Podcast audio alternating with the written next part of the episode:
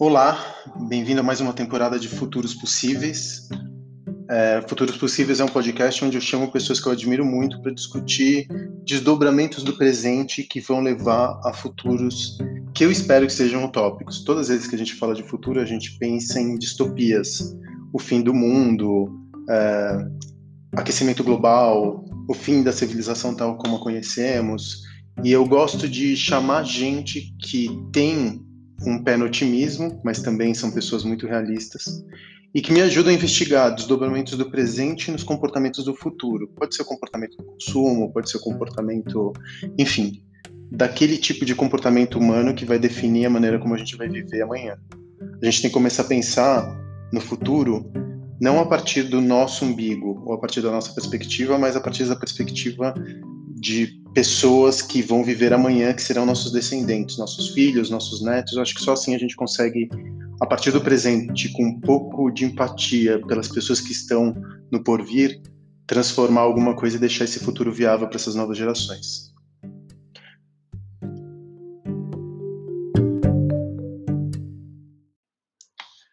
O Futuros Possíveis acontece toda segunda-feira, através do meu canal de GTV ali no arroba Facundo Guerra no Instagram e uma vez que eu termine essa conversa, eu extraio o áudio e jogo esse áudio aqui no Spotify, independentemente do canal de podcast que você esteja acostumado para ouvir seu podcast. É, o convidado, o primeiro convidado dessa temporada de 2021 é o André Carvalhal. O André Carvalhal é um cara que eu admiro muito, tem um dos Instagrams mais interessantes, assim, mais nutritivos em termos de conteúdo, que fala sobre o comportamento do presente e que repensa também o futuro. E o André Carvalhal começou trabalhando com moda e depois ele virou consultor de branding e ele trabalhou, enfim, na Farm, ele criou muita coisa, foi empreendedor também. Ele tem uma história de vida muito rica, ele vai falar um pouco sobre a história de vida dele aqui no podcast. E as conversas, a conversa, na verdade, foi para múltiplos lados. A gente falou de BBB, que foi uma parte que eu me arrependo, mas eu resolvi aqui não tirar da edição, porque eu acho que os nossos erros, os nossos acertos não precisam ser editados, a gente deixa aqui. Não foi uma parte da conversa da qual eu mergulho muito, mas enfim, tá aí. É, a gente falou sobre comportamentos no presente, a gente falou sobre narrativas, e a gente começou a tangenciar o assunto como escrever um livro, e a gente acabou não conseguindo desenvolver esse assunto, desenrolar esse assunto, mas no, na parte 2 dessa conversa que vai acontecer na semana que vem, é, a gente termina a conversa sobre como escrever um livro. Espero que vocês desfrutem. Oi. Ah, conseguimos. Entrei, entrei. Tudo bem? Tudo, e você? Tudo bem também. Você também é fã de Neon? Esse Neon atrás de você é do Matheus? Eu sou, é. é? É. Eu amo. Você sabia que eu já abri um bar com o Matheus, né? Com Mentira, Mateus. não sabia, não sabia. A gente abriu um bar juntos em 2008. O Kleber, para quem não conhece o trampo do Kleber, é um dos maiores artistas brasileiros. Ele lida com neon, ele tem um trampo lindo em neon. Neon é o, o suporte fetiche dele. Sim. E eu também amo neon por causa da Augusta. Aliás, você tá vendo aqui atrás, ó, tá vendo? Pois é, eu vi coincidência. É o sex shop. Esse, é, esse era um neon que existia na Ipiranga com a São João aqui em São Paulo. Uhum. E tá escrito sex shop e tem um número de telefone que nem existe mais. Que demais. E esse neon tava na esquina da Ipiranga com a São João aqui em São Paulo e ficou lá por quase 50 anos. Aí um dia eles estavam desmontando a fachada e eu comprei os, os neons de sex shop da fachada desse, enfim, desse estabelecimento na esquina da Ipiranga com a São João. E eu amo, então, só para só pra a gente então, começar a nossa conversa. Esse é o que ele chama de bambu, que é um que é compridinho, que ele é todo fatiado, cada pedacinho de uma cor. É maravilhoso. Eu amo também. Então, e a gente fez um bar inteiro feito com neons. Eu tenho neon pela minha casa inteira. Eu tenho neon assim. Na, na época da Augusta, antes, quando eu montei o Vegas, a Augusta era uma, uma rua de puteiros. Sim. E aí teve, em 2008, 2009, uma lei que eu acho que é muito, ben, muito benigna aqui em São Paulo para, enfim, para não poluir a, a psique dos paulistanos, que é a lei da cidade limpa. Sim. Que não pode fazer, enfim, anúncio, fachada, outdoor, tudo isso caiu por volta de 2008. E aí eles tiraram todos os neons da Augusta e estavam quebrando os neons da Augusta, que tinham, sei lá, meninas dançando, drinks, taças de dry martini, coraçõezinhos, que eram os neons que ficavam na fachada. Sim. E eu comprei, menino, essa coleção inteira. Então eu comprei as fachadas de oito puteiros ou nove puteiros Uau. da Augusta. Puteiro, puteiro é feio falar nos dias de hoje. Sim. E aí a gente montou um bar com todos esses neons. Então era um bar inteiro feito por neon. Aí quando eu fui fazer o bar, eu falei, Kleber, quer entrar de sócio comigo e a gente monta esse bar juntos? E aí eu vejo o Kleber de alguma forma presente aqui entre nós. Que bonito Demais. Isso. Era um que tinha café da manhã também? Era, tinha brunch, é, naquela brunch, época. É, brunch, então eu lembro, é. eu lembro, eu cheguei aí. É, ali na Doc Lobo, aqui em São Paulo. Sim, sim. Que demais, não sabia. Coincidências da vida. Coincidências da vida. Quero te, antes de mais nada, quero te agradecer muito pelo seu tempo. Eu sei que você é um rapaz muito cortejado, de tempo exíguo, uhum. e que, bom, enfim, eu te agradeço muito por você estar me doando essa hora aqui para trocar essa ideia comigo. Imagina. E quem vai ter o prazer de te ouvir. Imagina. E queria te perguntar, antes de mais nada, pedir para você se apresentar um pouco para aqueles que não te conhecem aqui. E eu queria saber de você. Queria começar te perguntando como que você está. Legal. Quais foram as dificuldades que você enfrentou no último ano? o que, que você tem feito, se você está bem, se você está bem de espírito. Sim, Enfim, sim. queria saber um pouco de você. Bom, vamos lá. Boa noite, pessoal, todo mundo que está aqui. É, eu também super te agradeço, não só pela oportunidade, pelo convite de trocar com você, mas por você ter me tirado do Clubhouse. Somente, e aí alguém já comentou aqui também, a gente vai falar sobre isso depois. Fiquem a gente vai aí, falar sobre isso. Pessoas é, mas, enfim, brincadeiras à parte. Estou é, super feliz mesmo, assim, da gente estar tá aqui hoje trocando. A gente teve uma experiência ano passado, como você colocou ali no seu post, que foi um encontro super legal, né? Assim, de bastante afinidade de ideias e pensamento. Muita gente já me falava de você, eu acompanhava você de longe, nunca tinha tido a oportunidade de conversar e foi super legal. Então, estou bem feliz aqui da gente estar tá, é, nesse encontro. Bom, para quem não me conhece, meu nome é André Carvalhal, meu perfil é Carvalhando, mas não, enfim, eu não me chamo Carvalhando, eu me chamo André Carvalhal. Eu comecei minha carreira como publicitário, trabalhei em agência durante sete anos como atendimento e planejamento aqui no Rio. Passei por duas grandes agências. Depois, é, desiludido com a propaganda, com enfim, né, com esse mundo, fui parar na moda. Passei por 10 anos na Farm, que é uma marca grande de moda feminina aqui do Rio, saí de lá como diretor de marketing. E durante esse período, é, ainda que eu estava na Farm, foi um período muito longo, onde eu tive vontade de experimentar muitas coisas, eu fiz consultoria para diversas marcas, é, desde Suco do Bem, que foi uma das marcas que eu participei desde o início da criação, basicamente, é, até depois passei por, sei lá, Ipanema, de Grandene, é, Unilever, Coca-Cola, fiz consultoria para várias marcas grandes, é, não só na moda, né? Assim, fiquei muito conhecido no mercado de moda, mas atuei em várias outras áreas. É, saí da, da, da Farm com uma expectativa de empreender, aí empreendi um negócio aqui no Rio que se chamou Malha, que foi o maior espaço de moda colaborativo do Brasil. É um galpão tipo gigante, com, enfim, coworking, fábrica compartilhada, estúdio fotográfico, uma série de coisas super legais. É, mas não deu certo para mim. Eu entendi que, enfim, empreender não era minha parada. A gente também pode conversar muito aqui sobre isso. Aí saí da, da malha e tive a oportunidade de voltar para o mercado com a Alma, que foi uma marca de moda mais sustentável. fui diretor criativo, uhum. fundador, diretor criativo dessa marca. Durante é, três anos eu, eu fiquei na marca, fiquei quatro anos trabalhando, a marca funcionou durante três anos. E, é, em paralelo a isso, dando aula, palestra, enfim, consultoria, um monte de coisa, escrevendo livro. Lancei quatro livros que foram super legais, assim, super bem publicados, bem reconhecidos. E antes da pandemia, tinha desistido né, de tudo, do meio corporativo, do mercado, estava assim, é, com vontade de realmente mudar e investir nessa carreira de, é, de escritor, né, viver de escrever, que hoje eu entendo que é a coisa que eu mais gosto de fazer. É, hoje eu sinto que em todos esses outros lugares que eu passei, de alguma forma eu estava contando histórias. E, enfim, o livro eu acho que ele é a, a, a tangibilização máxima disso. Então, é, e aí foi muito curioso, porque eu, em janeiro do ano passado, saí da Alma, é, programei o lançamento de um curso para março, de um curso online sobre construção de marca. Então, assim, foi tudo meio sincrônico. Eu, assim, a pandemia começou, eu já estava em casa, eu já estava de home office, já estava com infoprodutos, com curso online, com newsletter e tal, e já bastante disposto a investir em, no meu Instagram, investir em produção de conteúdo e tal.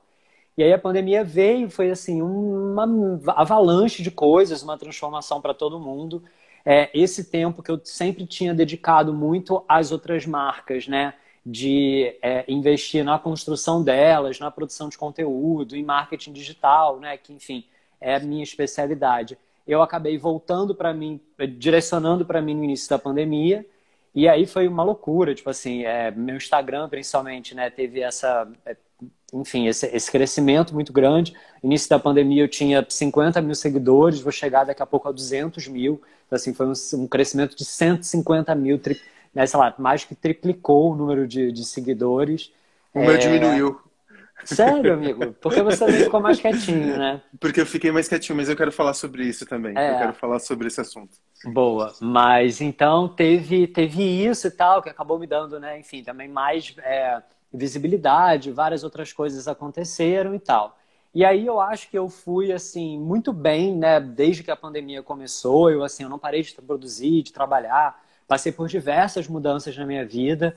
É, voltei para casa da minha mãe, entreguei meu apartamento, tipo assim, um monte de coisa. É, mas eu acho que eu tive esse pique da produtividade muito grande. E aí, no final do ano, é, me deu uma ressaca bizarra. Aí eu acho que foi quando veio aquele cansaço, né? Que eu realizei aquilo tudo, né? Eu acho que também as perspectivas no final do ano eram muito ruins, né? De tipo, cara, mais um ano, provavelmente, né? Até vacinar todo mundo e tal.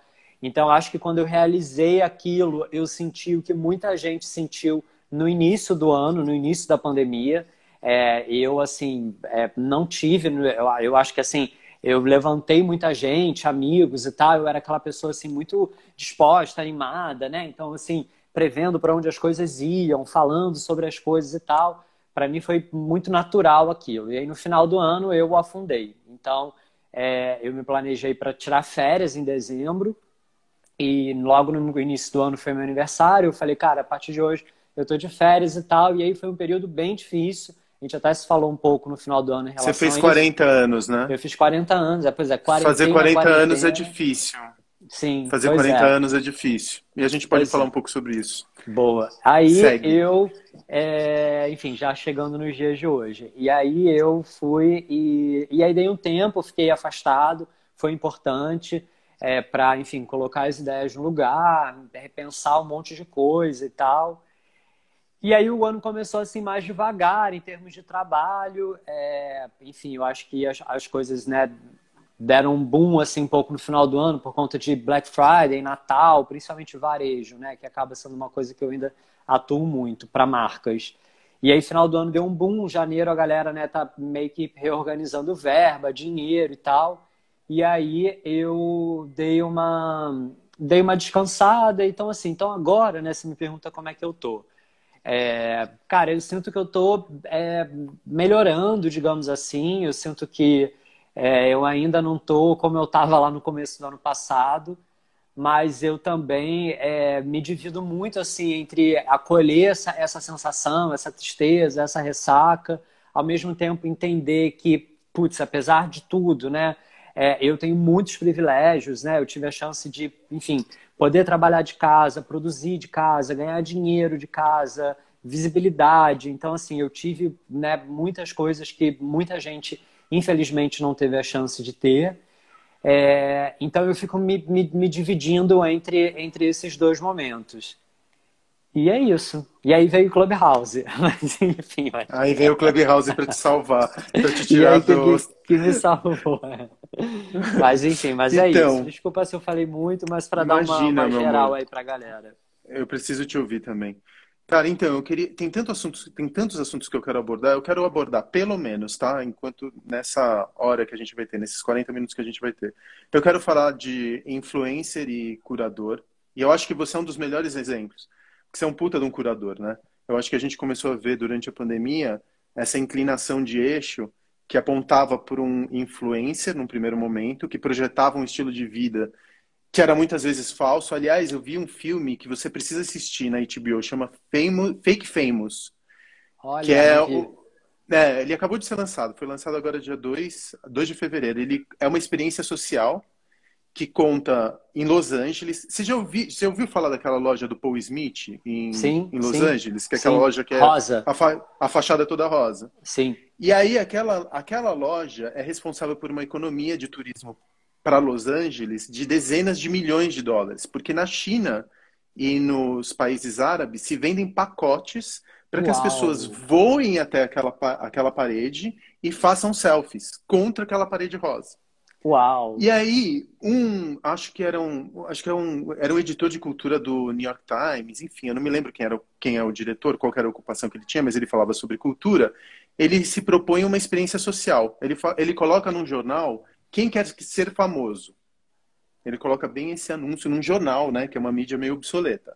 4 mil pessoas atendem o chamado e pessoas assim que não necessariamente tinham algum tipo de de aptidão ou algum tipo de, enfim, de algo para colocar para fora. E aí ele escolhe três pessoas que, usando técnicas de bots, de compra de seguidores, de compra de engajamento, trazendo stylists, maquiadores, alugando mansões. É, você já deve ter ouvido falar que, por exemplo, em Los Angeles você tem aviões privativos que ficam parados em hangar só para as pessoas fazerem é, sessões de foto. Super, Usando dessas, dessas estratégias, ele pega três pessoas que são completamente desconhecidas e que têm uma rede social pequena, e usando dos estratagemas dos grandes influenciadores, que também os maiores influenciadores do mundo têm metade, pelo menos, da audiência composta de robôs, ele Sim. usa dessa audien dessas estratégias para ver se ele conseguia transformar três pessoas completamente desconhecidas em celebridades e influências. E ver quais são os impactos na vida delas, na vida mental, o que, que acontece no círculo social, e grava esse, essa jornada de três pessoas desconhecidas é, em direção a uma fama que é falsa, como o próprio nome diz do documentário. Maravilhoso. Então a gente vê esse, esse deslocamento do estereótipo do influencer para um cara como você, que é um curador. Sim. O que um curador faz? Ele é um filtro. Então, eu gosto muito da maneira como você vê o mundo, eu me identifico com a tua maneira de ver o mundo, só que o mundo é um lugar com muito ruído, é um lugar muito complexo.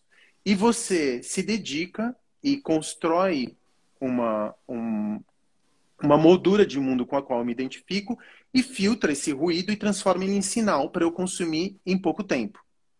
É basicamente isso que você faz com as newsletters, é basicamente isso que você faz com os seus posts. Eu percebo que muitos dos seus posts não são conteúdos que você produziu, mas são conteúdos que você está reproduzindo e você está dando é, a autoria. Então, eu percebo que você está ali no mundo, caçando um monte de coisas e você digere tudo isso. Você pratica uma espécie de. É, antropofagia, como diziam os modernistas, consome Bonito. o que está lá fora e traz para dentro, digere e entrega para mim um pacotinho bem, bem palatável para que eu consiga seguir meu dia consumindo e percebendo outras transformações que estão acontecendo no mundo. Então, eu acho que a pandemia fez esse deslocamento e você é um dos melhores curadores que eu conheço.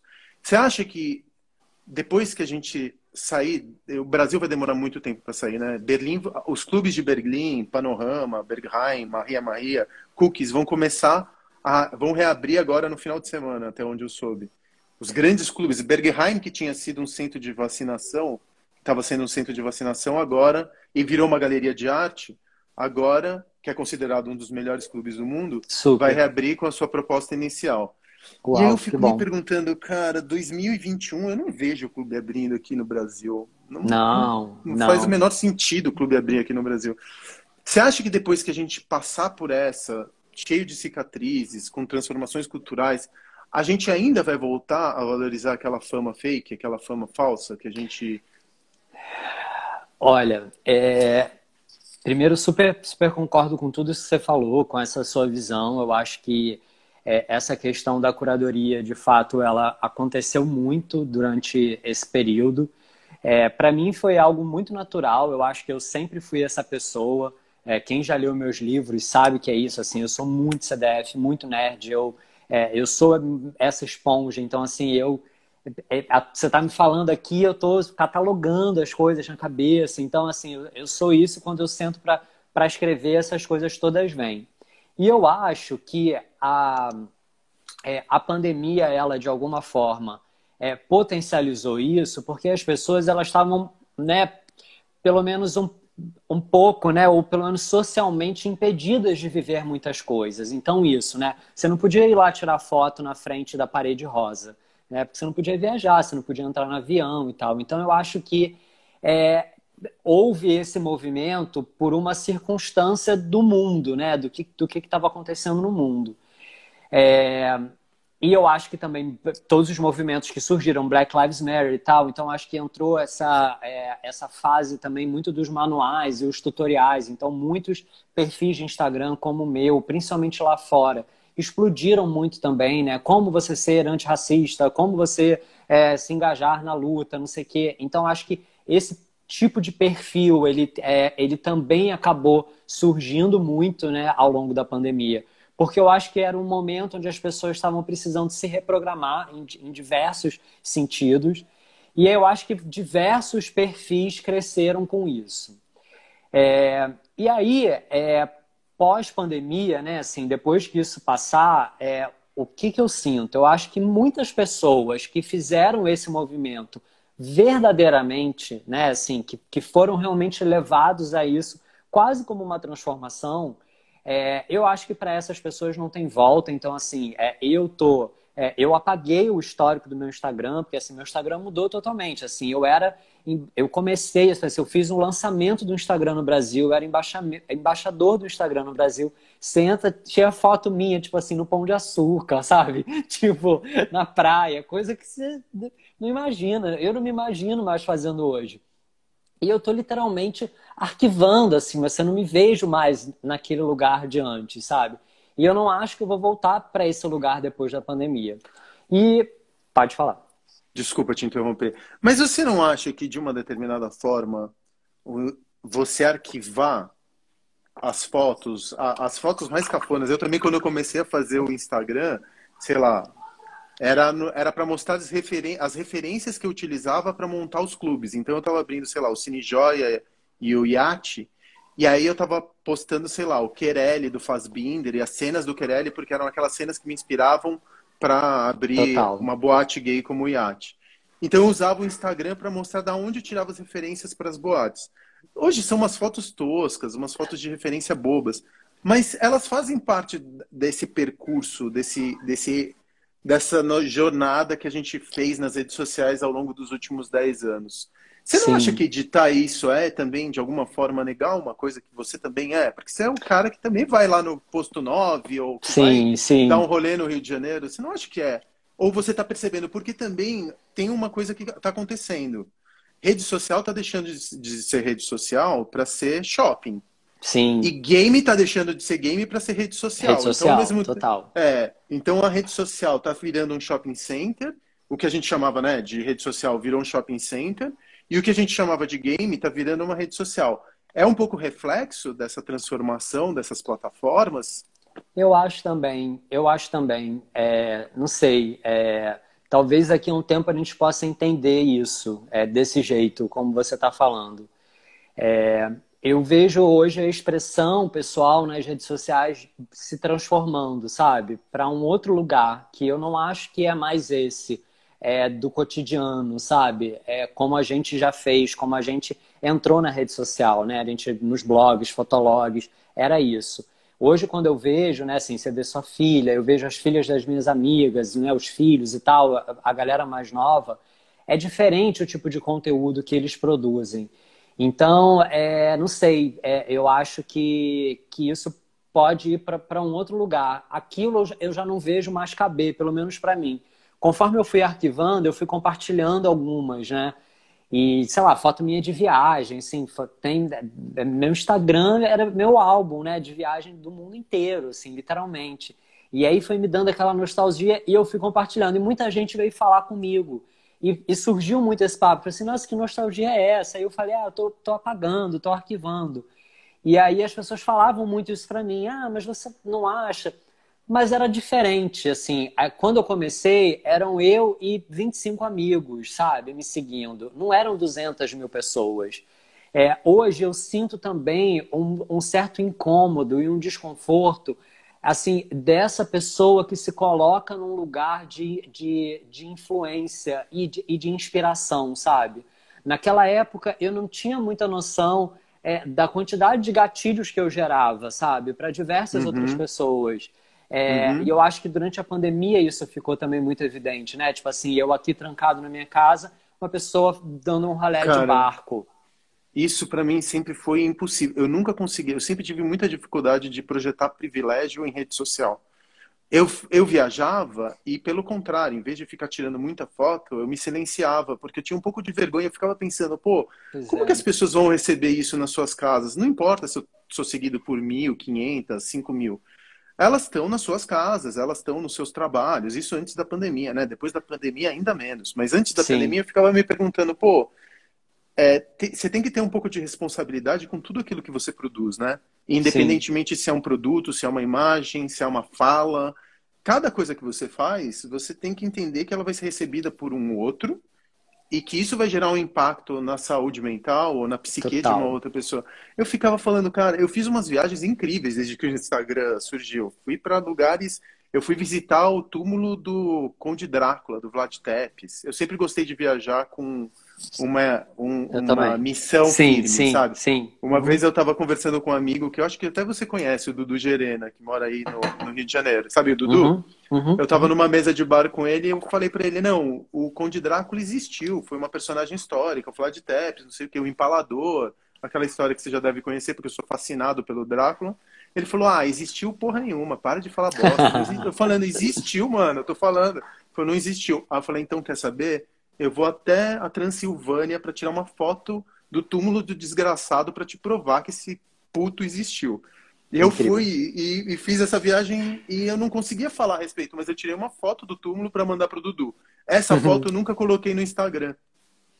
Sim. E aí é, é, você tem que ter muita responsabilidade também com aquilo que você projeta, né? E eu acho que é um pouco isso que a gente está começando a ver agora.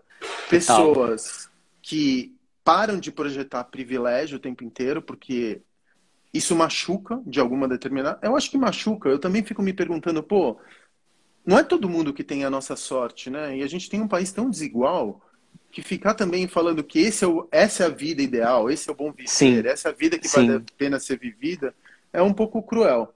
E por Sim. outro lado, pessoas que doam conteúdo, que é isso que a gente estava falando dessa transição entre Total. entre é, entre influencer e curador. Uma coisa que eu queria te perguntar, que também é muito particular de 2020, é o cancelamento.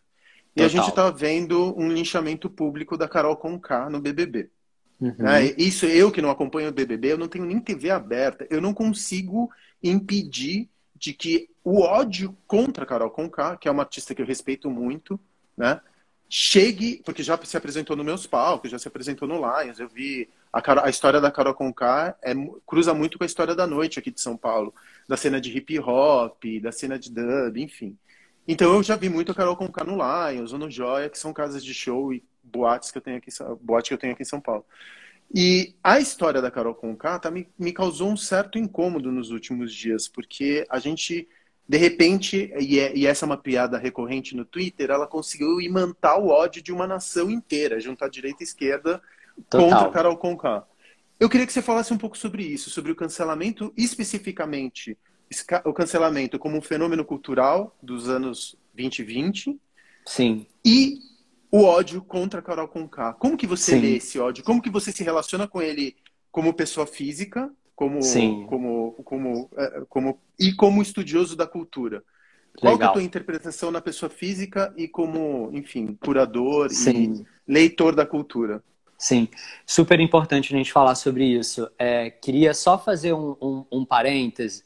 É, tem umas pessoas perguntando, a live vai ficar gravada e tal. Acho que é legal vai. você explicar também do podcast, né? Depois, vai. inclusive, Deixa eu só Quer fazer, falar? então, aproveitar até o parênteses. Eu vou isso, aproveitar. Isso, é. Essa faz. live vai ficar, vai ficar gravada no meu IGTV eu vou extrair o áudio dessa, dessa live, vou editar e vou colocar em todas as plataformas de podcast que você possa imaginar amanhã. Porque aí você ouve essas palavras quando você quiser. Fica seu Boa, critério. boa. Então, só para falar sobre isso, porque eu acho que a gente até acabou começando falando e tal, e não, e não comentou sobre isso. É, vou entrar nesse, vou entrar no, na, na história do cancelamento e eu acho super importante a gente falar sobre isso. Só queria voltar um pouquinho no que você falou, que tocou muito em mim, e eu acho que é importante a gente falar sobre isso, que é sobre essa questão da produção das imagens, do privilégio e tal.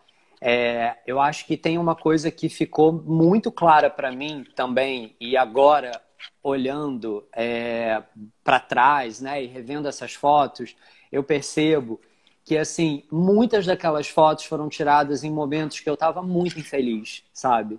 Eu estava muito frustrado, eu estava tipo assim de saco cheio, eu estava Você é um cara melancólico, André? sou Você é um Sou. cara melancólico, né? Sou, eu consigo sou. interpretar. Eu também sou um pouco melancólico, Sim, então eu sim. acho que eu me identifico com você. O teu Sim. olhar é um olhar de melancolia. E eu acho a melancolia uma. Eu acho bonita a melancolia. Eu tenho uma certa. E você parece ser também um cara introspectivo. sim, eu tenho, super. Eu, eu, eu me sinto um pouco inadequado nessa necessidade da felicidade imperativa, Total. da necessidade da extroversão, de que você tem que se conectar com Deus e o mundo. É, Super. Eu sou, eu Desculpa sou te assim interromper. também. Eu sou assim Desculpa te também. E eu sempre fui muito oprimido por isso também, né? Porque eu trabalhava com moda, eu tinha que estar bem, eu tinha que estar nos lugares, eu tinha que falar com as pessoas, né? Eu tinha que sustentar uma coisa ali que não era eu durante muito tempo. E o meu Instagram era, era a representação desse não eu, né? Então, é, eu tinha, né, tinha foto minha com celebridades, pessoas que eu vi uma vez na vida e que eu não estabeleci nenhum tipo de relação. É, eu seguia um pouco isso ali, que era a cartilha meio que do normal.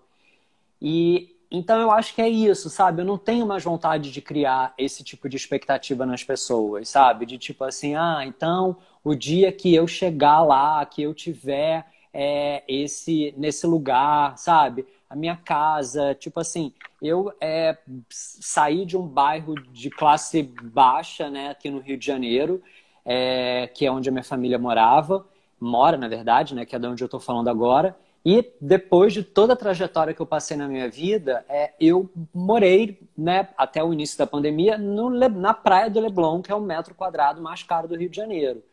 É Do Brasil, talvez, é, é. E assim, é, as pessoas deveriam ver aquilo como um, um, é, reflexo de uma conquista, né? Como assim, um resultado de, de, de uma conquista, uma vitória. E as pessoas não têm noção de como eu estava infeliz naquela época, né? De como aquilo me angustiava, de como era pesado manter aquilo, de como aquilo significava uma série de coisas que não cabiam mais em mim naquele momento.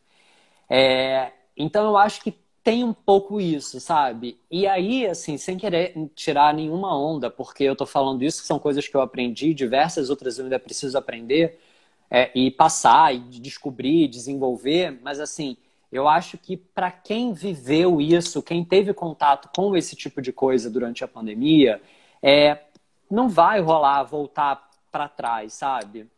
É, mas não foi todo mundo que passou por isso. E ok, porque também cada um tem o seu momento, tem o seu tempo, tem a sua trajetória.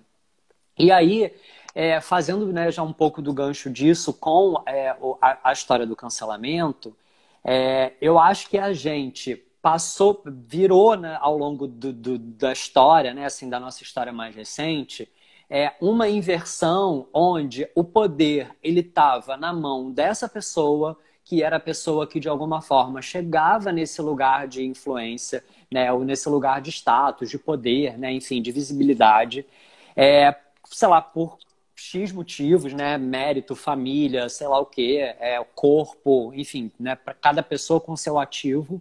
E isso era referência, isso era o que inspirava as outras pessoas, isso era o que motivava, isso era o que vendia produto, isso era o que fazia tudo, tudo que a gente conhece é, acontecer e girar, né?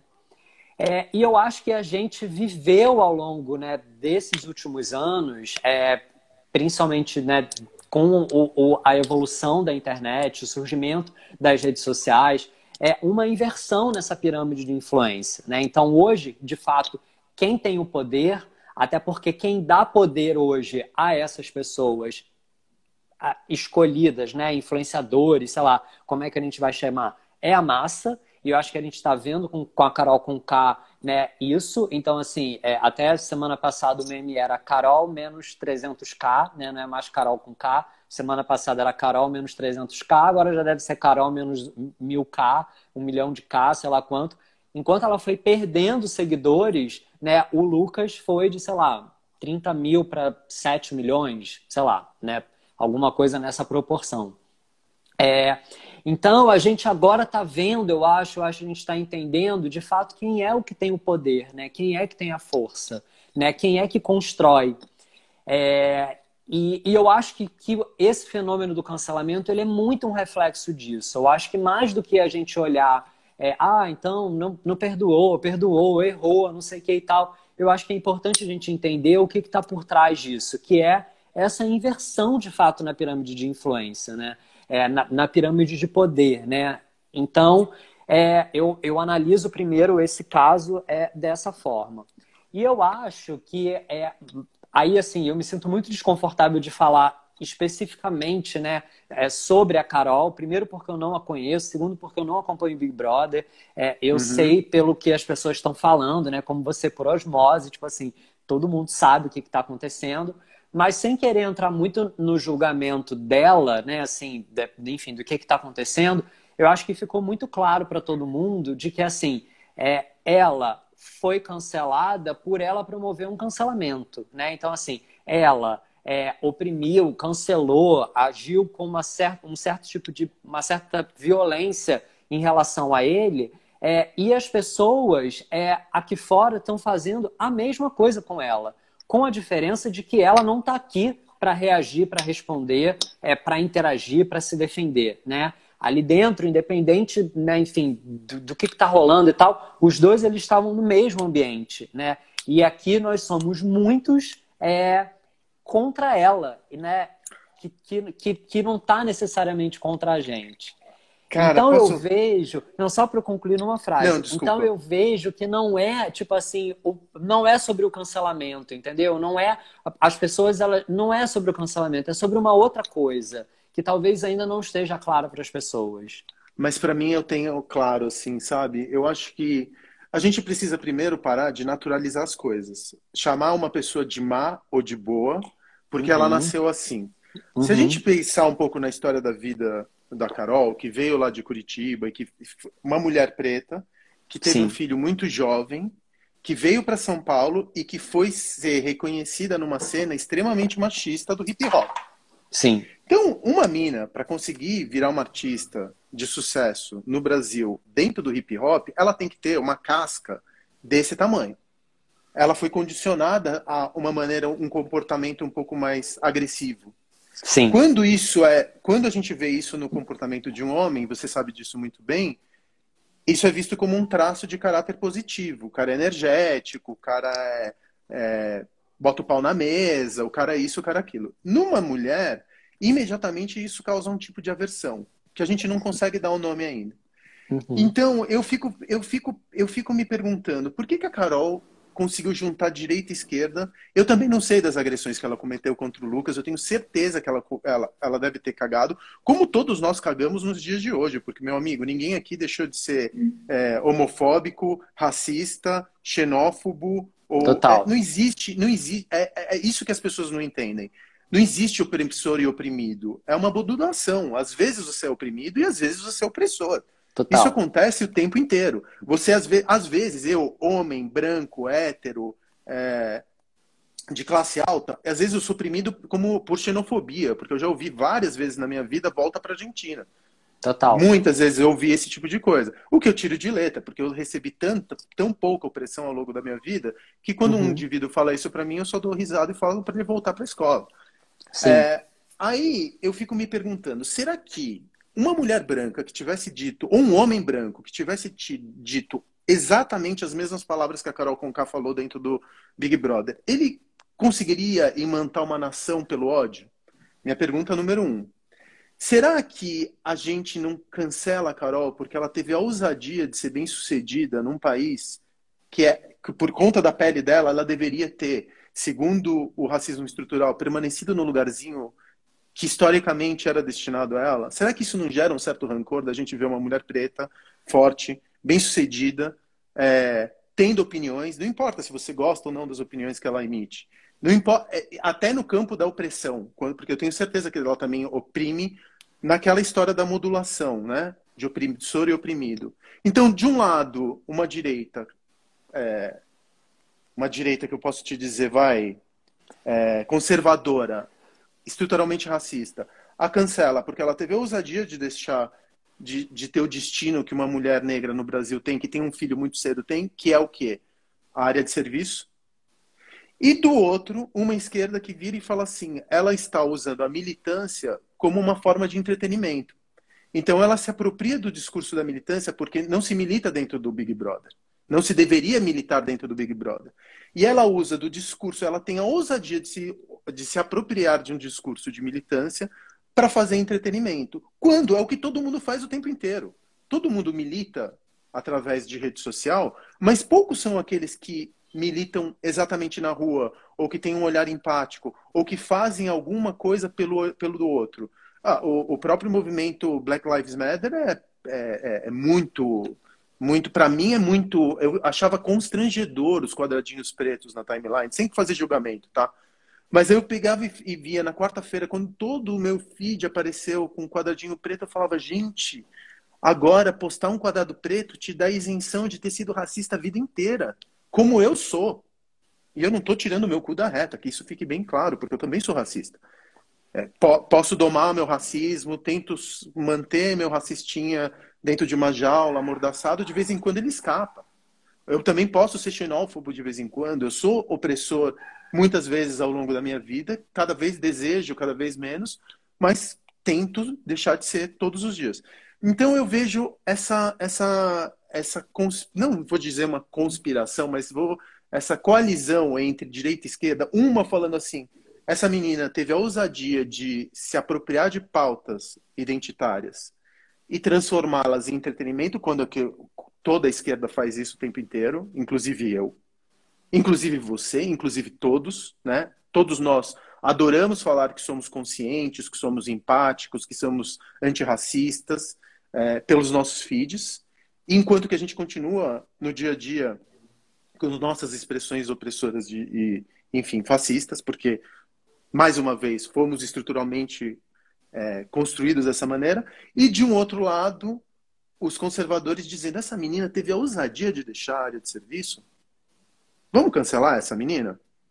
É, é, impressionante. Aí a gente não parte do pressuposto de que a Carol ela não nasceu desse jeito. Ela foi construída à força de ter uma. É, ganhar lugar num, num, numa cena extremamente até racista, até machista, como uma, a cena do hip hop é, na noite, que é um lugar, que eu te digo, que é um lugar de cão, porque eu conheço ele de cima a baixo, e ela conseguiu vencer dentro daquele lugar. A Carol é uma artista respeitada, é uma artista de uma cena que conquistou um lugar numa cena, e de repente, cara, a gente goza, parece um circo romano, a gente goza nessa mulher sendo esfolada viva. Eu acho que fala tão pouco sobre a Carol e tanto sobre nós como sociedade, sabe? A gente também não conseguiu olhar e falar assim, cara, que tipo de agressão essa mina sofreu ao longo da vida para se comportar dessa maneira? Desculpa pela, pela palestrinha. Não, a, a, Dei uma assim, palestrinha. Desculpa. Não, mas eu, eu entendo super. É, assim, eu vejo, inclusive, hoje à tarde eu estava numa sala, passei a, a, a, tarde numa sala lá no Clubhouse, com, majoritariamente com pessoas negras, é, que falaram muito sobre isso, é, com, com um discurso muito parecido com esse que você está falando. E aqui, né, as pessoas estão muito divididas, né? As pessoas tem pessoas que concordam, tem pessoas que tô... é, é, é, pessoas que ah, vocês não estão vendo o programa. De fato, sim, a gente não está vendo o programa, é, mas a gente está tendo uma, uma observação, né, do que que do que está aparecendo, né? Do que, que, talvez às vezes quem está de fora é, possa estar vendo, enfim. Mas é, é isso. Eu acho que a gente, enfim, não precisa falar sobre isso. A gente pode falar sobre outras coisas. E... Não, eu só queria tocar nesse assunto porque eu acho importante a gente discutir. O fato de você dar uma. Vou tentar contextualizar é, o que está acontecendo simplesmente o fato já gera, já estou sendo cancelada por conta disso. Eu estou lendo aqui nos, nos comentários, já estão me cancelando, simplesmente por tentar trazer um outro olhar é. para um, um problema que eu acho que, por mais que a, a agressão tenha sido grave, e eu não estou tentando passar pano na agressão, eu estou tentando ler o que está por trás desta agressão e o que está por trás da nossa agressão. Sim. Porque existe uma agressão também da nossa parte. Inclusive, eu estava com, com, uma curiosidade mórbida lendo Twitter com a, a arroba Carol a gente ameaçando ela de morte. Sim. Isso tem que parar. A gente não pode, a, por pior que tenha sido o comportamento dela, a gente está estimulando uma situação em que o filho dela vai pagar caro por isso, ela vai pagar caro por isso o resto da sua vida, e a vida dela está tá em risco. Então, não tem nada que justifique esse tipo de comportamento da turba, entendeu? por pior que tenha sido o, o, o, comportamento dela dentro da casa, por mais opressora, por mais agressiva que ela tenha sido, uma ameaça de morte não, não. A gente chegou no sentido da ameaça de morte, aí para. Para Sim. porque parou de ser entretenimento. Aí começa a virar fascismo de massa, né? Sim, sim. É, eu acho que é isso. Eu acho que não é sobre passar pano nela, né? Assim, acho que a gente não está aqui, mas a gente está trazendo, um, tentando trazer uma, uma outra reflexão, um outro olhar, né? E aí eu acho que é quando essa questão toda da, da, do cancelamento, ela ganha essa, essa proporção da violência, né? Tipo assim, pessoas divulgando dados da casa dela, endereço, telefone de família, ah, né? Pessoal que trabalha nas redes sociais, admin de, de rede social dela, é, falando. Então, eu acho que isso, isso é bastante complicado. E aí eu acho que é isso, assim, eu acho que é, é importante a gente né, olhar né, para o que está acontecendo, pelo menos eu estou tentando agir dessa forma. É, tomar bastante cuidado para não julgar, é, né, não, não, como você falou, não julgar mocinho, vilão, bandido, né, enfim, né, não, não tentar fazer esse, esse juízo de valor. É, eu acho, assim, eu não sou profissional de saúde, eu vejo pessoas falando, né, não, justificando que ela está passando, né, problema mental, não sei o quê, não, não me sinto confortável de, de falar sobre isso e também não me sinto confortável de julgar situações por eu não estar acompanhando o programa.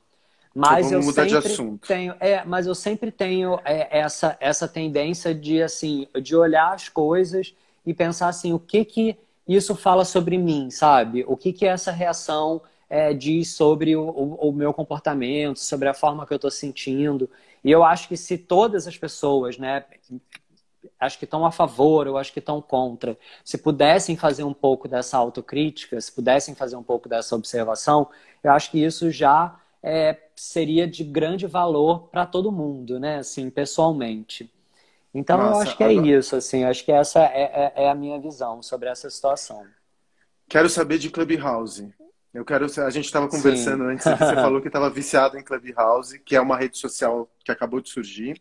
Sim. E a gente tem também, mais uma vez, a gente tem uma visão um pouco. A gente não concorda, ou cada um não conseguiu usar no, encontrar no Clubhouse uma ferramenta para comunicação.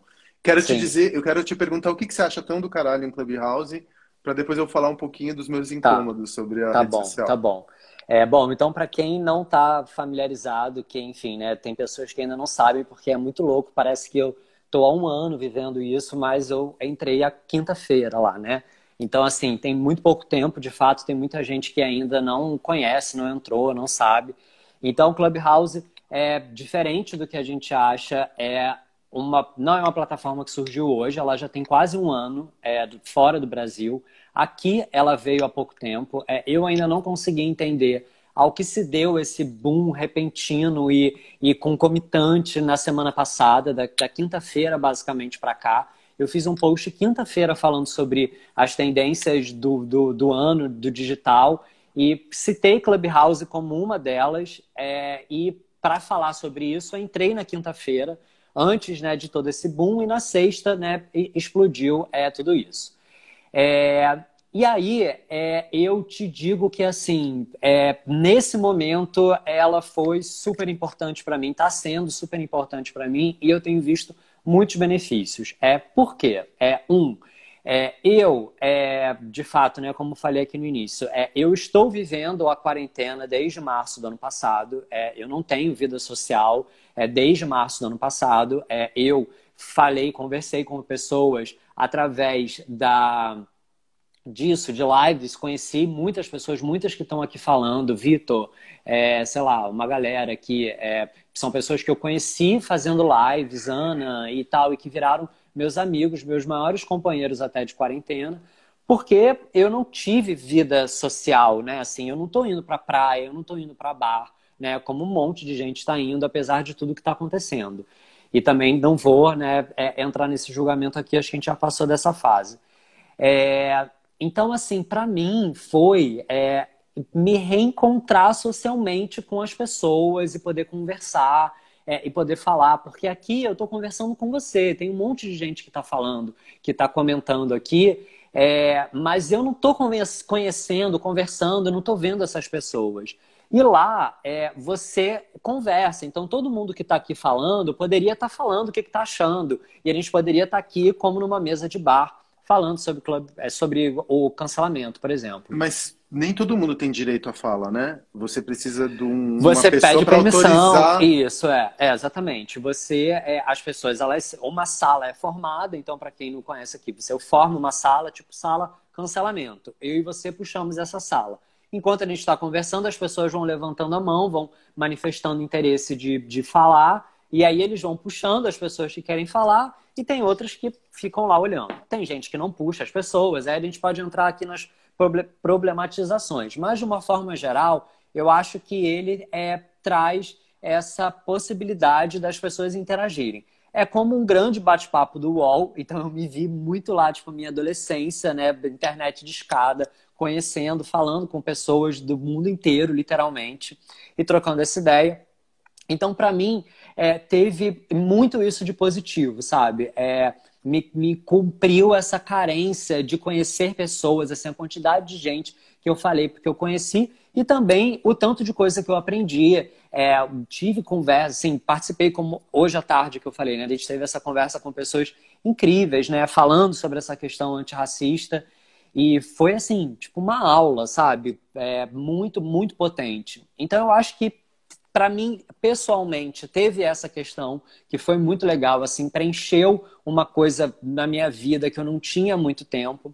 Agora, é, analisando, né, fora do meu ponto de vista, enquanto rede social, é, para mim, ela faz muito sentido para esse momento que a gente está vivendo. É assim, primeiro, porque você não depende de algoritmo, então, diferente daqui, ou, né, enfim, de qualquer outra rede social que a gente está mais habituado hoje, não tem ninguém é, falando o que você deve ver ou o que você deve consumir.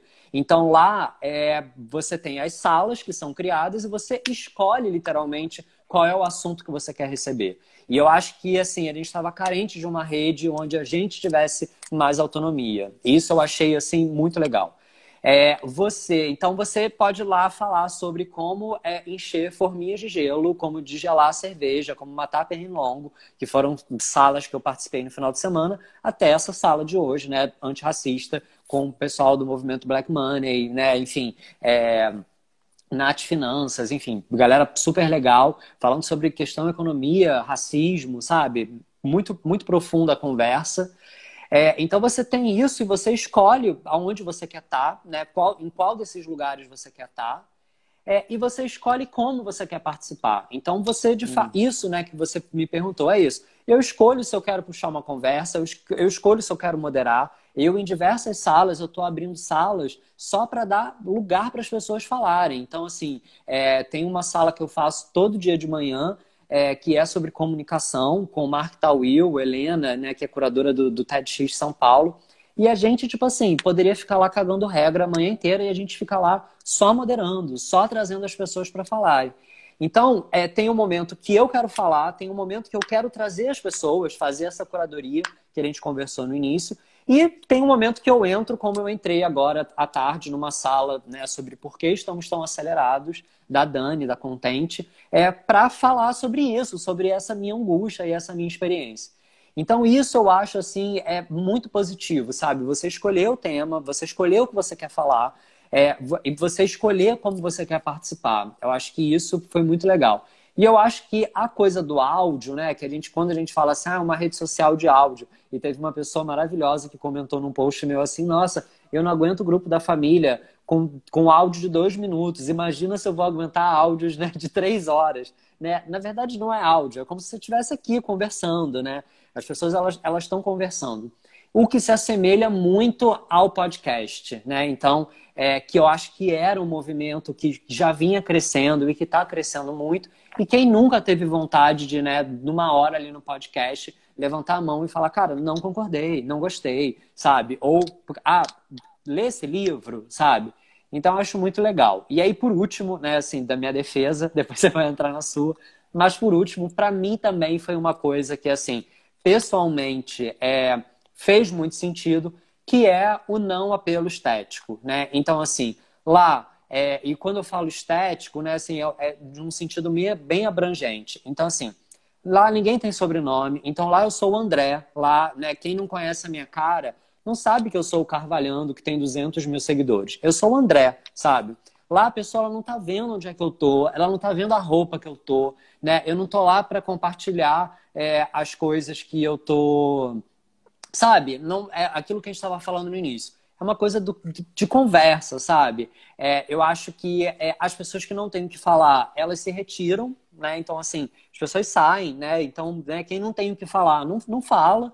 Então eu acho que é isso e isso para mim também foi muito libertador, porque eu tô aqui com você, eu tô com duas luzes ligadas voltadas para mim, com neon, sabe? Eu tomei banho, eu escovei o dente, né? Por mais que ninguém esteja vendo, né, meu hálito, mas é, é uma outra lógica, sabe? É, tem aqui, aqui e nos outros dias eu tava falando aqui hoje, assim, hoje foi um dia e aí assim, gente, eu não quero que as pessoas fiquem que nem eu, tá? Não tô fazendo apologia para isso mas hoje eu fiquei de 7 horas da manhã às 5 horas da tarde. Assim, foi meu dia, foi o meu café da manhã. Eu fiquei, aí depois eu deitei, aí eu almocei, eu fiz comida, eu fui ao supermercado, eu voltei, eu tomei banho, botei na caixa de som, continuei ouvindo. É, passei por, sei lá, seis salas diferentes. Entre essas salas, teve salas que eu falei, como eu contei aqui, que eu moderei, que eu escutei, né? Essa quando a galera começou a falar do antirracismo, eu me calei, fiquei ouvindo a aula que eles estavam dando. Né? Eu fui para o mercado e não consegui desligar. Então, é... então eu acho que teve isso. Tem, e é, então, enfim, pontos positivos, tá? Por isso eu amo, por isso eu tô ali fazendo propaganda. Hoje já três pessoas vieram falar que eu tô monotemático e estavam deixando de me seguir. Então, assim, uhum. é, eu sei que tem isso, vou parar, com, com, concordo. É, e também é, não vou deixar de reconhecer é, os problemas que tem, né? Então, assim, falta de acessibilidade, isso já é, foi muito dito, né? Pessoas surdas não podem participar, né? É uma coisa que diferente aqui no Instagram, tipo assim, pessoas surdas também não podem participar aqui da nossa live porque elas não estão vendo, não tem legenda automática. Só que o Instagram ele não nasceu agora em 2020, né? Então, assim, pessoas questionam isso, que eu acho que é um ponto né, a ser falado. É, existe a questão de ser somente para iPhone, é, e aí eles explicaram, já justificaram que tem a ver com a dificuldade do Android, né? De que tudo que você precisa fazer no iPhone é o iOS, é um sistema. Quando você vai para o Android, são muitos celulares, são muitas coisas, são muitos tamanhos de tela, são muitas né, variáveis diferentes. Então, eles estão né, numa versão beta, depois vão expandir para outra, mas concordo, né? E hoje, até nesse movimento, né? É, nesse, nessa sala à tarde foi dito uma coisa muito grande. A gente já entra assim num corte, né? É, de, de, é, sei lá, de social, raça, né? classe social, raça, né? Enquanto lá fora não, não existe esse problema, tipo, as pessoas negras lá fora, elas não têm tanta dificuldade de comprar um iPhone, né, por questões financeiras, como aqui. Então lá o, o movimento Black Lives Matter, ele foi extremamente articulado, né, é, pelo Clubhouse. Né? Aqui no Brasil, você entra nas salas, você ainda vê uma hegemonia muito branca, né? E, enfim, tem a ver com todos os recortes que a gente vive aqui no Brasil. Então, assim, não estou negando essas questões, não estou me alienando a elas. Mas, por um lado, eu acho foda estar nesse lugar falando sobre isso, né? É, falando sobre essas questões, sobre essas necessidades. Então, é, enfim, alguém falou aqui, olha o vício, sim, estou super viciado, mas assim, a partir de amanhã eu preciso voltar a trabalhar e, enfim, a festa vai acabar de alguma forma. Mas é, enfim, eu acho que é isso. Assim, para mim, de fato, foi muito positivo. É, para muitas pessoas ali que eu vi é isso. É, vi muita gente falando isso também. É, talvez se isso tivesse surgido aqui no Brasil antes da, de, de, agora, né? Mais no início da pandemia, talvez tivesse até segurado mais as pessoas em casa, sabe? É, principalmente essas pessoas, né? Que são as pessoas que têm grana, que viajaram, que fizeram festa, né? Enfim, que, que fizeram uma série de coisas aí que a gente viu. Então eu acho que, sei lá, é, eu vi muitas coisas positivas, sabe? É, tive experiências muito legais até agora e, enfim, né? A, a, daqui para frente eu acho que é entender o que, que vai acontecer, entender o, no que, que o brasileiro vai transformar isso, né? Porque a gente, quando chega também nas redes, a gente muda tudo, né? A gente vira outra parada, né? Transforma. Mas é, é isso. É isso. Acabei então, deixa eu te contar. Minha, minha defesa. Vou te contar então um pouquinho da minha experiência com Clubhouse. Eu entrei na quinta-feira passada e assim, para mim eu tive algumas impressões. A primeira delas é que o fetiche todo ainda está pela exclusividade. Até pouco tempo atrás, Clubhouse, agora eu acho que qualquer um que pedir para participar, participa, né? Não, então, ainda está devagar. Você, é, ainda está você, tá você se cadastra, né? isso, é, você se cadastra. Se você tem amigos lá dentro, eles podem te liberar e, enfim, mas, mas é essa panela. Por exemplo, é. eu, né, como muita gente me segue, toda hora entra uma pessoa né, falando que, é, que, que eles né, é, relacionam a mim e aí eles pedem para eu liberar e aí agora eles estão me dando tipo três convites a cada hora numa vibe assim, ah, estamos vendo que você está contribuindo com a nossa comunidade. Então eles estão vendo que eu tenho ali uma panela e eles estão interessados né, nessa minha panela, né, assim, nessa, nessa minha galera. Enfim, na, tua, mas... na, tua, na tua audiência, na tua qualidade, Exatamente, na tua comunidade, é. né? Mas você é a exclusividade. Segue onde você vai. Exatamente, então, mas primeira, é a exclusividade a primeira impressão, isso é escroto. A primeira impressão que eu tive foi, tá, tá rolando um fetiche aqui de clubinho, que Clubhouse é meio clubinho na árvore, né, na gringa. A, a tradução de Clubhouse é aquele clubinho do Mickey na, numa árvorezinha. O clubinho da, sei, da Luluzinha. Eu falei, tá, então a primeira coisa, é muito interessante o tipo de conteúdo que está sendo difundido aqui, mas porque ainda conteúdo você consegue encontrar da boca de algumas pessoas que são célebres, não porque são celebridades, mas porque são curadoras como você, como eu, ou como Sim. outras pessoas. Eu entrei numa sala e falei, nossa, tem gente legal aqui dentro falando sobre coisas interessantes. Mas tem duas coisas que eu acho que são contraditórias com o espírito do tempo. E são elas que me incomodam no Clubhouse. A primeira delas é a permanência. O que você fala não fica registrado. Então você fica o tempo inteiro no FOMO porque você não tem como acessar esse conteúdo de novo. Então o aprendizado ele é muito volátil. Você Sim. pode ter ouvido uma coisa muito incrível, se você não foi, anotou, não tem, não tem registro, né? Então Sim. tudo fica como se você estivesse trocando mensagem que desaparece no Instagram. Já começa Total. por aí. Eu não consigo transformar ela numa ferramenta de aprendizado, porque não tem Isso permanência, desculpa. É, não, só para acrescentar uma coisa sobre isso. Inclusive é proibido, né? Se você filma, se você é, compartilha o áudio daquilo, você pode ser banido. Então, de fato, não pode. Então, só e essa é uma isso. coisa que me incomodou, porque numa estrutura. Eu uso. Eu basicamente procuro conteúdo para me transformar. É, tudo bem que tem muito conteúdo que eu consumo para, enfim. Pra entretenimento. Entreter, enfim, entretenimento. Sim. Mas mesmo entretenimento, eu procuro entretenimento que tenha um pouco mais de, enfim, de caldo, né? Que seja mais substancioso, que não seja só açúcar para os olhos. Eu, pelo Sim. menos da minha, da minha perspectiva de consumo de entretenimento. Então, Sim. se uma coisa não deixa registro e eu não consigo acessá-la depois, eu não consigo aprender. Eu não consigo Sim. refletir, porque é muito conteúdo sendo falado o tempo inteiro. Então, a primeira impressão que eu tive foi que eu estava entrando numa sala de Zoom daquelas de 100 pessoas para celebrar o aniversário de um conhecido de segundo grau. Foi a primeira, foi a primeira impressão que eu tive. A segunda impressão que eu tive foi, pô, se a gente está passando por um tempo onde o conteúdo ele está diminuindo de tamanho, né? Exemplo, por exemplo, para a gente citar um caso, o TikTok, o conteúdo, o conteúdo ele está ficando cada vez mais concentrado e está sendo embalado cada vez mais em cápsulas de 15, 30, 1 minuto, 3 minutos. A gente fala que as pessoas têm déficit de atenção e não conseguem.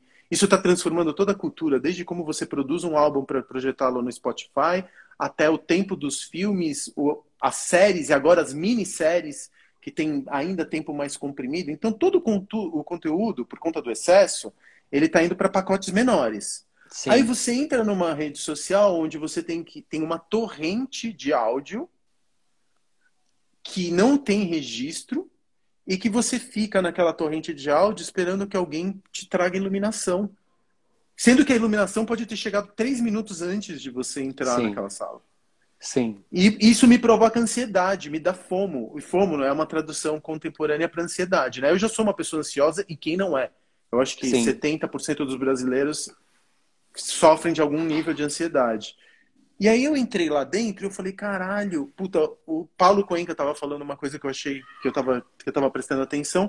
E eu falei, caralho, mas ninguém gravou, porque eu fiz a mesma coisa que fizeram aqui nessa live. Pô, não deixa registrado, manda pro Spotify, deixa acessível, edita, é, facilita para mim, entendeu? Então eu fiquei com essa, essa, essa impressão negativa do Clubhouse, e não, não vou falar que eu vou desistir, porque eu vou, agora que você está lá, com certeza eu vou voltar para o Clubhouse. Mas eu fiquei com essa, essas três impressões. A primeira delas é que o conteúdo é caótico, parecia uma sala de Zoom e que não me permitia ter atenção plena. Quando eu estou ouvindo um podcast, eu ouço um podcast correndo, por exemplo. E ali eu presto atenção no podcast. Ou lavando louça, presto atenção uhum. no podcast. Respondendo e-mail, não, porque aí a minha atenção se divide. Então eu não consegui dar atenção, eu não conseguia fazer nenhum, nada mais, eu só conseguia prestar atenção naquilo que estava sendo dito. É, eu não conseguia, dentro da, do tempo investido pelo conteúdo recebido, pelo aprendizado recebido, eu não conseguia extrair, não consegui extrair muito, não tinha permanência, e eu fiquei com a impressão que era um fetiche da novidade, porque o brasileiro ama a rede social, né? Sim. Ama se comunicar. E no final das contas, eu comecei a perceber no, nos posts de Instagram que as pessoas estavam postando já os seus cards de, de, de Clubhouse, formando uma primeira, porque quem chega primeiro consegue formar uma audiência sem custo, né? Sim. A vantagem de você chegar primeiro é você ter uma audiência sem custo ali.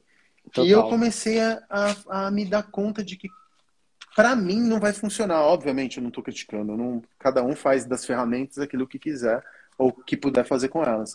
Mas eu me dei conta que era muito tempo investido para pouco tempo de retorno em termos de transformação. E eu acho que está todo mundo, sejamos consumidores, cidadãos, pais, é, cônjuges, o que quer que sejamos, a gente está buscando uma transformação, uma, um aprimoramento das pessoas que somos hoje em direção ao amanhã, né? Sim. E eu não consegui tirar isso de Clubhouse. André, deixa eu te é. falar uma coisa. Uhum. Quero te fazer uma, uma um, um, convite, porque na verdade o, o, que eu queria mesmo conversar com você, a pauta que eu queria ter contigo, era da tua faceta como escritor. Ah. Eu nunca conversei com um escritor. Olha. E, apesar de ter escrito também. Eu odeio escrever, cara. Eu adoro a ideia de ter escrito um livro, mas odeio escrever. É um... E eu estou passando por esse processo justamente hoje, porque eu estou escrevendo o segundo livro, tenho data para entregar. Tava ontem, fiquei com um bloqueio terrível nas últimas duas semanas. Ontem eu consegui colocar 3 mil palavras para fora. E eu queria falar com você sobre o processo de escrita, sobre a tua maneira de escrever, como que você é, encontra inspiração, onde você busca fonte, o que, que te transforma, quais newsletters você assina, quais são suas referências, que coisas legais que você consumiu ao longo dos últimos anos, dos, dos, do último ano. Enfim, eu estava querendo falar sobre teu mundo mental e sobre sua escrita. Acontece que eu fui entrar no assunto pedregoso de Carol Conká e a gente perdeu muito tempo falando sobre uma coisa que, enfim, talvez nem viesse ao caso da gente discutir. Então eu queria te fazer um convite para daqui a duas semanas a gente voltar a se encontrar para falar exclusivamente sobre processos de escrita. Para aqueles Sim. que querem escrever, produzir conteúdo, eh, montar comunidade, é, começar a produzir conteúdo por escrito, eu quero compartilhar um pouco do meu processo de escrita com você e aprender um pouco do teu processo de escrita também para usar as tuas ferramentas no meu dia a dia. Porque é muito louco, escritor não é difícil escritor, escritor fala muito sobre a obra, Sim. Mas poucas vezes eu, eu li, ou ouvi, ou consumi gente falando sobre o doloroso o processo, processo. de escrita. Super. E depois que eu escrevi um livro, eu valorizo até os livros ruins. Sim. Porque é tão doloroso esse caminho da escrita, tão, tão, tão difícil. Eu não sei como é para você, mas para mim é difícil. Então, é... primeiro, assim, vamos super, eu amo, eu amo falar sobre isso.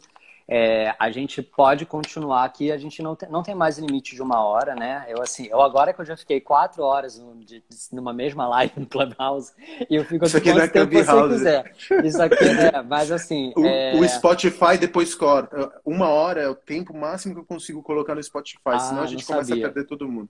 É, Entendi. É, tá, mas enfim, a gente pode também, até para enfim, as pessoas seguirem a vida, a gente seguir. A gente pode voltar super a falar sobre, sobre isso depois. Mas se você tiver algum tempo, de repente a gente pode pelo menos abrir aqui para duas perguntas. Então para as pessoas falarem. Então, então vamos abrir para duas perguntas e depois a gente fala sobre processos tá. de escrita. Então alguém, então aí, galera, se vocês quiserem, vou só falar um pouco sobre isso. Quem quiser deixar duas perguntas aí para gente, só também, enfim, né, para honrar todo mundo que ficou aqui o tempo inteiro, eu não consegui ler todas as coisas. Mas é, eu sou completamente fascinado por esse processo, né? Como eu te falei, eu hoje entendi que isso é o que eu gosto de fazer, é contar história, não, não importa né, como. Escrever tem se tornado muito especial para mim. Eu estou escrevendo agora o meu quinto livro, né? É, que é uma. É, que eu lanço agora. Qual que é o título? Não tem título ainda. É, mas... Como você consegue escrever um livro sem o título primeiro? É, não, na Já verdade, começa essa loucura. A gente, vai falar, é, a gente pode falar sobre isso, mas, enfim, é, a gente vai falar sobre isso. Que isso difícil. é uma coisa super importante. Mas é, eu espero lançar ele no final do ano agora. E vai ser minha primeira ficção.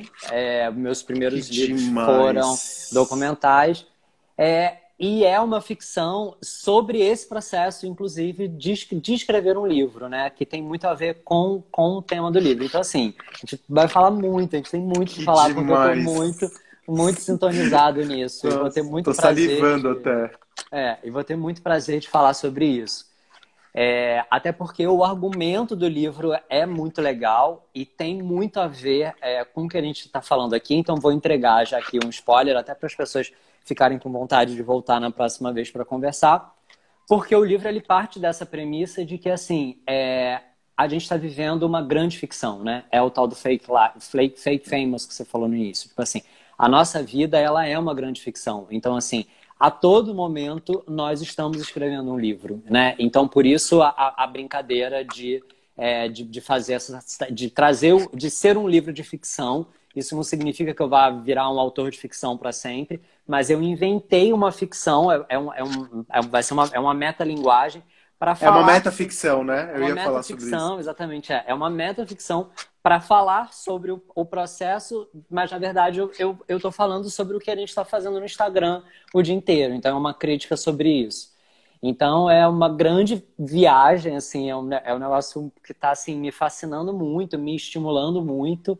É, então, assim, não vai ser um livro somente para escritores, vai ser um livro que tem essa crítica, né? A crítica, né? o ponto do livro é esse, é falar sobre né, o, o que, que a nossa vida se transformou. E é, ele, ele segue esse, esse fio narrativo né, de, de, um, de um escritor, justamente, né, sem conseguir escrever um livro, né, pensando o que vai escrever num livro, até ele se dar conta de que ele está fazendo isso o tempo inteiro, né, não só na hora que ele senta é, para escrever. Porque então, é uma então, grande enfim. verdade, né? Porque você não escreve um livro no momento que você decide escrever um livro. Você começa Total. a escrever o livro. O meu processo, eu comecei a escrever, sei lá, agora em final de janeiro, só que eu comecei a escrever o livro faz uns dois anos, cortando, é, grudando post-it, montando Total. falas, me apropriando de um. fazendo um screenshot de um filme. É Super. muito louco isso. A gente está escrevendo escreve... aqui agora. Total. É, tá escrever um livro também. E, e, essa coisa que você estava falando da metaficção, da metalinguagem, do, do, da construção, acho que, acho que foi uma das maiores, um dos maiores aprendizados que eu tive ao longo de 2020. A gente pode começar falando até um pouco sobre isso, que foi a desistir de dizer que temos uma realidade. Boa. Que essa, essa é essa que é a grande questão que ficou para mim. A gente não, não tem mais uma única realidade Super. com a qual que a gente compactua que existe esse o campo de o, ter, o campo de discurso. A verdade é essa. A partir daqui a gente pode contra-argumentar, a gente pode criar a, inter, a maneira, as redes sociais fizeram com que cada um produzisse sua própria realidade. Super. É e se isso. dissesse dono da verdade, dono dessa realidade. Inclusive Super. alicerçando essa realidade por dados. Porque os dados Super. também são manipulados, eh, manipuláveis, né? usando ciência e tudo mais. Então a gente começa, daqui a 15 dias, para também não te sobrecarregar, se você puder, a gente Vamos. começa falando sobre meta-realidades, o fim da verdade e metaficções. E de repente a gente fala desse processo de escrita sobre o livro e fala inclusive de como as marcas precisam construir ficções para hoje em dia serem relevantes e, no final das contas, serem consumidas. Então, a gente tem esse percurso: o, o desmoronamento da realidade, o processo de construção do teu próximo livro. Eu posso falar um pouquinho do meu para a gente também é, emprestar ferramentas um para o outro, do, do, do, de escrever mesmo.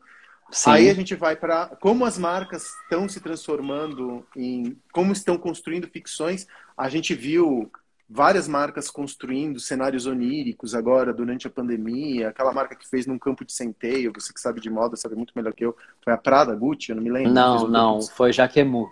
Jaquemu. Jaquemu, exatamente. Isso. Que foi criou uma imagem, né? Construindo uma ficção que é uma imagem forte para mostrar um estilo de vida, para mostrar, enfim, um espírito do tempo. A Chanel sabe fazer isso muito bem, né? Nos seus desfiles, ela constrói um teatro né? E, enfim, você sabe também disso muito melhor que eu, para a gente desaguar nesse, na, no campo que a gente sabe fazer, que é a comunicação para vender. Que é Maravilhoso. Gente, é desse jeito que a gente ganha nosso Maravilhoso, feijão. É. E a gente queria falar sobre isso, né? Capitalismo consciente, propósito, é. faltou tudo isso também. Mas aí faltou tudo isso outra. que a gente a gente fecha dessa vez, eu prometo não entrar com um assunto polêmico Nada, completamente imagina. fora do, assunto, do, do, nosso escopo, tá bom? Lindo. Thalita, um beijo. Thalita escreveu uma coisa linda. Eu crio ficções poéticas o tempo todo. É, é isso. É, então, eu amo a Thalita. Adoro o trabalho dela. Sim, Paty, perguntando se eu tenho podcast. Ainda não, mas estou é, tentado a fazer, tentado a lançar. Grava teu Clubhouse. é verdade. Vou gravar com o segundo, o segundo computador. E galera, para quem está no Clubhouse, fazer meu jabá aqui, amanhã 9h15 eu estou numa sala lá sobre comunicação e a gente vai falar sobre cancelamento. Ah, então amanhã eu vou me amanhã eu vou colocar o despertador e vou me juntar, porque para te ouvir eu boto o despertador cedo e entro no Clubhouse. Boa, boa. Obrigado, querido. Valeu. Obrigado mesmo. Imagina, eu tenho, como eu disse, também. como eu disse lá no meu post, você é meu crush intelectual, meu bromance à distância. Valeu. Galera, um Obrigado. beijo para todo mundo. Minha irmã, até minha irmã passou aqui, galera, Vitor, ah, não, que é Gabi, Gabi veio aqui falar mal do, do Clubhouse, mas acho que já saiu também. Gabi é minha outra amiga que fica brigando comigo de Clubhouse. Mas valeu. Então, um valeu. beijo, pessoal. Se cuide até, noite. até 15 dias. Você também. Até 15 dias. Alguém já mandou aqui que é dia 22, não sei. Mas a gente vai ser. descobrir já já. Então tá. Um, um beijo. Valeu. Se tchau, cuida. galera. Tchau, tchau.